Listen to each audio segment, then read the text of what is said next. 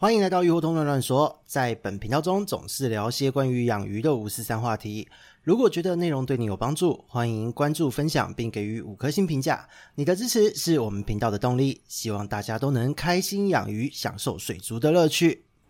Hello，大家好，这里是鱼活通乱乱说的梧桐，我们又见面了。今天呢是第三季的第一集，今天是一个非常棒的日子，又到了芒种这个节气了。那在这一个超级棒的芒种这个节气呢，跟大家来录第三季的开始，实在是非常令人开心哦。因为呢，呃，芒种这个节气在去年呢，不知道各位还记不记得？那如果说今天是呃新朋友的听众，也可以回去听一下哦。就是呢，我们在第二季的第五十集有录了一集叫做“芒种夏至”，今年的气候感很强烈这样的话题。那这个话题呢，其实对于小弟来说是非常重要的一个话题。因为呢，就是在去年这个时候遇到了非常激烈的、严重的，而且非常大量的一个柱状病的案例，而且呢，水质毒素的状况也在去年的这个时候频繁的发生。那也因为这个样子呢，就是让小弟下定决心哦，就是开始做鱼病注意报这样的专题，同时呢，就是把呃鱼类的疾病跟一个节气的变化，还有环境的变化和人为的照顾这一些多方面的因素，用小话题的方式去。陆续稳定的一个呈现出来，其实就是在去年的这个时候，所以呢，这个真的是非常令人感到开心的一件事哦。因为呢，去年的这个节气录的这一集，其实算是让我们这个频道的一个话题的结构性更加完整、更加延续的一个开始哦。所以呢，对于这个节气自己的印象是非常深刻的。那开心的招呼打完了，其实大家应该也听得出来哦，就是小弟的声音虽然开心，但其实整体是沙哑的，因为呢。在上个礼拜。真的就是礼拜五停更一天哦，那个时候真的是有点小发烧，而且喉咙沙哑的状况就已经开始了。那当时本来想说会不会是确诊了，因为小弟从那个呃新冠的疫情开始到现在都还没有确诊过。那最近呢，身边有很多朋友中标，同时有一些流感这一些问题在，那就会想说会不会是自己流感，或是有可能中了新冠之类的，所以非常的紧张。那结果睡了一天半之后，诶，发现发烧的状况就退了，只剩下喉咙的问题。所以想一想，可能就是因为过劳的关系所导致的，那也就罢了，就不理他了。那可是呢，在录这一集的时候，沙哑的状况还没有解决掉，所以呢，就请大家耳朵就要多担待一点了哦，听一听小弟今天沙哑的一个嗓音哦。那这个部分真的只能说人生非常的困难，要请大家多担待了。那说到上个礼拜呢，其实说休息归休息啦，但是也没有特别的闲着，因为呢，在这几天，从上个礼拜，其实气候的整个大震荡就已经一直的持续了，又是热带性的低气压，就是台风的这个外围环流影响。那另外一个就是锋面啊，梅雨季的锋面也交替的影响，而且呢，就是典型的夏天的气候也开始在跑，又撞上了就是圣婴年，一大堆奇怪的气候现象一起在发生。所以呢，在上个礼拜。其实呢，虽然说休息，却有一大堆的一个季节变化、天候变化的一个受灾户跑来跟小弟这边做咨询哦。而且呢，这个咨询的套路非常的有趣。那有趣归有趣呢，却是小弟也无法拒绝的一个套路哦。这个套路的过程是怎样呢？就是第一阶段，这个事主他先换水清理滤材，又加入了消化菌。接着第二阶段，因为这一些季节性的变化、天候的变化、气候变化的问题，哦，台风的靠近啊，忽冷忽热，水浊，然后鱼就接着出事。那这个部分呢，就是季节性的一个典型的状况嘛。那这一些朋友们可能因为他们自己在交流的社区中有鱼友把本频道就是分享给他，所以呢，就是有听到了就是关于前两集的 podcast。所以上个礼拜有非常多的一个新朋友跑来这边预约，那这些。新朋友都是说听到了 Podcast，所以才跑来的。那这个部分就是到了我们的套路的第四个阶段，就是他等不到预约的时段，余况不妙，他就紧急的又敲了小弟。结果呢，到了第五阶段，因为呢，小弟看到了之后，这个是要抢时间的操作，这个季节所有的状况都是要抢时间来做操作，所以呢，就变成我睡睡醒醒一直在回这些讯息。那到了第六阶段，我就觉得就是生无可恋，人生非常的困难，微微的发烧，喉咙还在沙哑，然后呢，躺在床上，趴在床上开始打字回这些讯息，这个分真的是很惨烈哦。那在上个礼拜四、礼拜五、礼拜六，其实就是一直重复。这样子的一个循环哦。所以呢，真的就是人生超级困难。那这个状况呢，也顺便跟大家讲一声哦。整个气候的问题还会再持续一阵子，因为跟去年我们录的芒种夏至这一集一样哦，在今天呢，芒种的这个节气本来就是梅雨季的一个尾声。当今天梅雨季结束之后，取而代之的会是大量的一个台风、热带性低气压的影响，所以这个就是典型的一个夏天的气候。因此呢，本来现在是大晴天，忽然之间就一个台风靠近，又变成大雨的状况，是会一直持续下去的。直到夏至之后，端午的那一段时间，午后雷阵雨、雷雨包的状况也会非常的显著。所以在夏天呢，整体来讲，它虽然是一个稳定的气候，可是就是这一些小小的麻烦会一直的发生。那很多人会听到这边都会觉得说，那明明就是很难搞的季节，为什么会说很单纯？因为呢，不论今天你是遇到了雷雨包，是遇到了梅雨季，是遇到了台风，其实这样的状况对策都是一致的，就是大换水、加强打气、降温、维持通风、减少喂食，其实就是这几个方式。所以呢，只要你在这一段时间发生任何的状况，只要不是典型的细菌性疾病感染，你都直接往这个方向去做操作，准没错哦。所以希望各位听众朋友们听到这边就可以自己有状况可以先行排除了，就不用来跟小弟互相伤害了，因为喉咙真的很哑哦。那在这边这一集真的是有点劝世集。否则喉咙真的会受不了，真的很可怕哦。那虽然喉咙是有点哑啦，但是呢，在这一段时间，因为呃整个的那个互相伤害的这一些 QA 还蛮多的。那希望呢，就是各位事主朋友们在听到这一集之后，我们互相伤害的这个状况可以稍微趋缓一下哦。细菌的世界正在世界大战，那么我们饲主还有小弟之间呢，我们应该不需要战争，我们可以和平一点。听完这一集，若有任何问题，我们就可以先往这一个方向去做操作。和处理哦。那讲到这边呢，因为小弟的喉咙哑归哑哦，但是在上个礼拜跟各位饲主朋友们互相伤害的这个 QA 之中，有蛮多的一些问题，所以小弟呢想说这一集录，我们就干脆一次来跟大家再次厘清一些观念哦。大家如果有兴趣，真的可以回去听一下去年的状况，来跟这样子同样的节气，就是芒种这一个节气的一个状况去做去年和今年的一个比较哦。那以去年的状况来说呢，帮大家简单的回顾一下。去年的气候呢，其实虽然季节感很强烈，但是呢，其实相较于今年来讲，去年的状况还稳定一点。今年呢，六月初就非常的抓马，这个气候的状况真的是可以用抓马来形容哦，超级戏剧化的。那在去年的这个时候呢，是有大量的柱状病案例。那今年呢，到目前为止是少一点的。可是呢，请各位事主朋友们不要掉以轻心，因为呢，夏天也才刚开始。今年的状况到目前为止，几乎都是水质刺激造成的一连串问题。柱状病呢，目前只有两例，虽然感觉是好一点啦，但这一类的事情向来都不敢说的太铁齿，免得乌鸦嘴明天开始有一堆预约、一堆状况，那小弟这边就会又要受到二次伤害了。所以呢，我们就把焦点。放在今年的这个水质恶化的一个问题，今年对于小弟而言，从咨询的客人来看呢，其实比起去年多了非常多的水质恶化、毒素缺氧的问题。这一件事情对于小弟来说是一个蛮有趣的现象哦。那为什么会这么说呢？这是因为在之前有提过，今年其实就是所谓的圣婴年。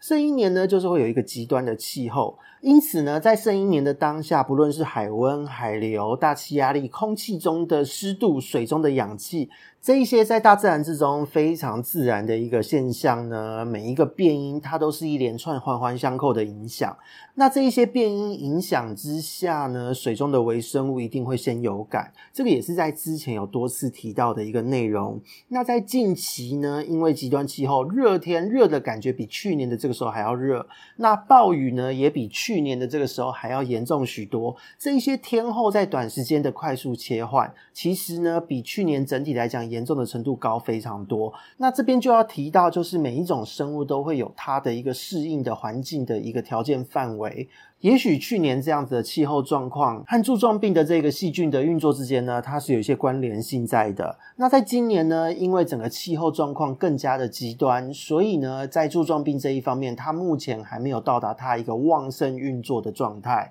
那可是呢，在今年这个比较极端的天气作用之下呢，其实反而是水中的别的细菌非常的强势，所以才导致了今年的毒素问题比起去年还要再更加的严重。那关于这一点呢，我们再从气候的角度。来看鱼缸的世界，就可以重新的去理解到底发生了什么事，也帮大家再一次复习一下哦。因为呢，在夏天的时候，高温，然后低气压靠近的时候，封面靠近的时候，你水中的溶氧下降，那滤材上的消化细菌呢，其实它作用的效益会比较差一些。那当消化细菌的作用差的时候呢，水中的污染物就会被谁利用掉？就会被那些快速增生、悬浮在那边的异营菌们给作用掉。所以呢，在很短的时间，你的水就会发生一个菌浊的状况。那这一些异营菌呢，又有一个特性，它长得快，但是它也蛮不耐的。它长得快，死的也非常快。所以呢，它在很短的时间内死亡，自己分解掉。那这时候呢，这些细菌的尸体很容易就会被其他的细菌和原虫吃掉。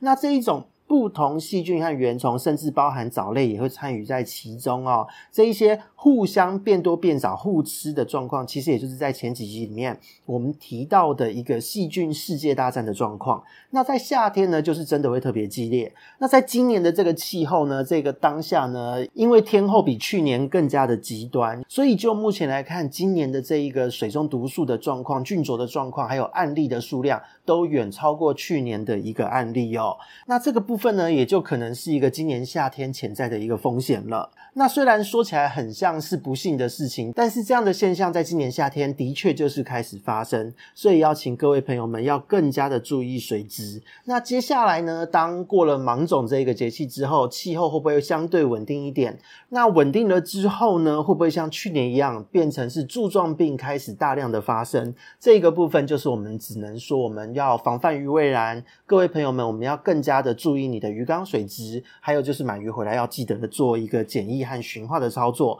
如果有发生任何的疾病，还能够在主缸外面的这个环境，就是隔离的这一个观察缸中去进行相对的处理，而不会危害掉你整个鱼缸。这个动作，如果你有做的，确实在今年的夏天，相信是会安全非常多的。那在提醒大家的同时呢，因为讲到的是细菌嘛，细菌的世界大战正在发生中。所以呢，在这边呢，就是也要回到我们前面讲的一个套路的问题。很多的朋友呢，都是在选择夏天的时候去清洗滤材，然后大换水，同时再加入消化细菌。那其实之前的集数也有提醒过大家，千万不要在夏天的时候滥用细菌产品，因为很可能你的细菌就这么炸开。那炸开之后，你就是一直让你的鱼缸发生世界大战的状况，最后受害者就是你的鱼。那这一个现象，其实在前面几集都有苦口婆心的跟各位做一个劝说。但是呢，呃，很多朋友在咨询的时候，在 Q&A 的时候都有来问，就是说，诶，那什么时候要加？什么样的状况不用加？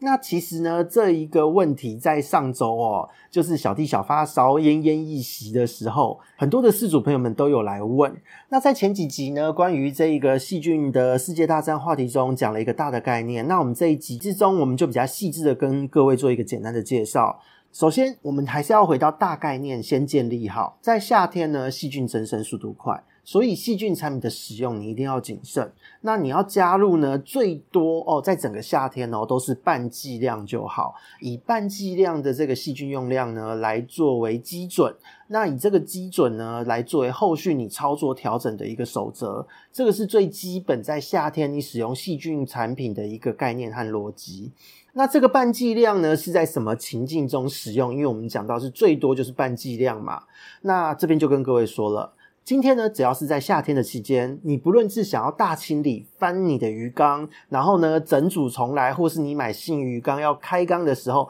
反正呢不论如何，你要做多大的操作呢，全部都是半剂量就对了。那再来呢，要如何从这个半剂量去做调整，才是要开始做判断。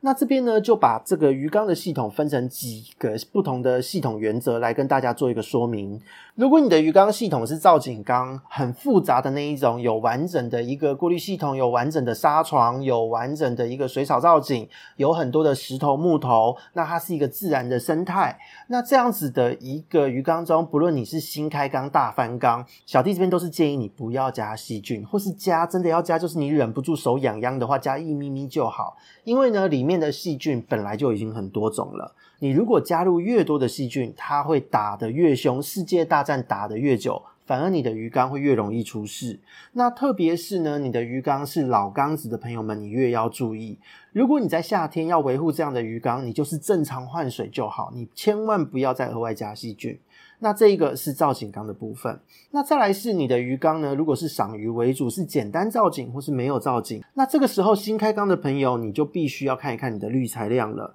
如果你的滤材量越多呢，你加入细菌的量就要越少。那这个部分也提供一个判断的基准给各位做参考。如果你的滤材总量超过你鱼缸水体总量的十五分之一左右，那同时间如果你的塑胶滤材占比哦，包含了生化棉、生化球，还有 K One 毛刷这一类，反正不论如何，只要是塑胶材质的东西，加起来的占比超过你滤材总量一半的鱼缸，那么请你住手，不要加东西下去，因为塑胶的材质跟细菌的亲和力够高，如果你加下去不用一天两天，你的细菌就会长爆了。那如果你养的时间越久，养水的时间越久，你就会发现水里面呢，先是浑浊，接着在很短的时间里面就会有一些渣渣碎屑状的东西沉积在那一边。那这个部分就是有很多死去的细菌，还有大量的原虫，有的没有的东西都卡在这。如如果呢，你今天养的时间越久，这些东西越多，你直接把鱼放下去，都很容易会造成鱼只的受伤或是疾病的发生。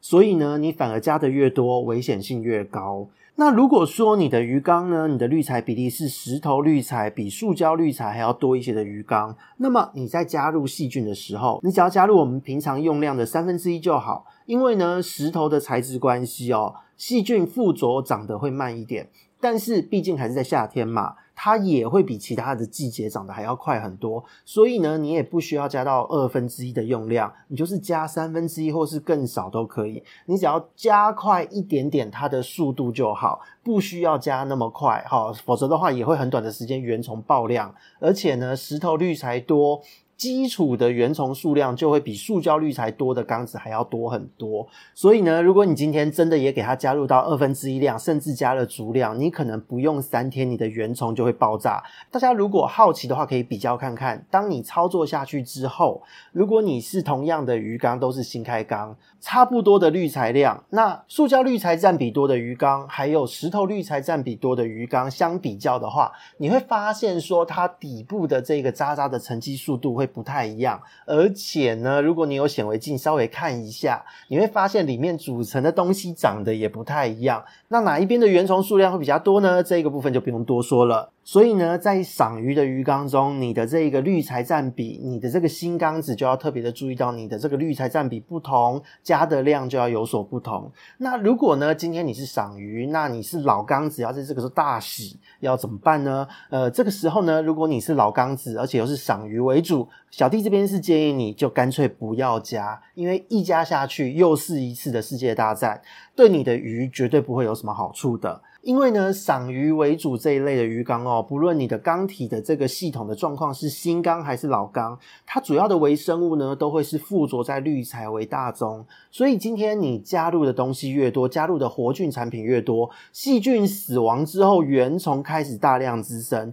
那这时候呢，滤材的原虫量自然就会越多。那这时候你就会发现你的鱼身体黏膜开始受损。那原虫的量越多，受损的越严重，什么溶鳍啊、发白。白啊，蒙眼这些状况都会接连的发生。那如果你今天一时之间还没有注意到，那到了夏季的尾声，进入秋天，东北季风开始吹，一直到入冬降温的这一段时间，如果你都没有清洗滤材，很容易就会在这时候产生严重的原虫疾病，会有各式各样的感染问题哦。那再来就是，如果你是繁殖育苗的鱼缸，请不论如何就千万不要加了，因为这样子的鱼缸呢，细菌一多，你也不用繁殖了。当环境中呢，这样的鱼缸总菌量高的时候，你孵化率、育成率都低，而且呢，种鱼也容易在配对繁殖的这个过程中产生一些紧迫和伤害。那这时候呢，细菌毒素进去了它的体内，很容易就会在它们繁殖配对后容易虚弱，产生一连串的疾病。那简单来说呢，就是在繁殖的时候，在这样的缸体中加入了消化菌的朋友们，我都会觉得你可能跟鱼有仇。所以呢，这一个部分就是提供给大家关于什么时候该加、什么样的状况不用加这样的问题呢，在这边帮各位做一个简单的说明。那万一呢，今天听众朋友们你手残了该怎么办？就是像我们前面提到的，大量的换水、清理滤材。打气，减少喂食。那如果万一你的鱼有黏膜增生，就搭配少许的盐巴，只要千分之零点五的浓度就好。同时注意维持放置鱼缸环境的这个室内的通风。那判断的方式和操作的逻辑，在前面两集呢，也就是第二季的尾声集有介绍过，这边也就不多说了。那在上个礼拜呢，小弟这边做咨询的过程中，当介绍了完这一些议题之后，也有鱼友们呢，就是直接问说，难道都没有夏天可以加入的细菌产品拿？这个问题哦，那其实小弟就会很好奇哦，很多事主朋友到底是多想加东西到你的鱼缸里面去，是不加东西手会痒还是怎么样？就稍微忍一下，只要让夏天过去就好了。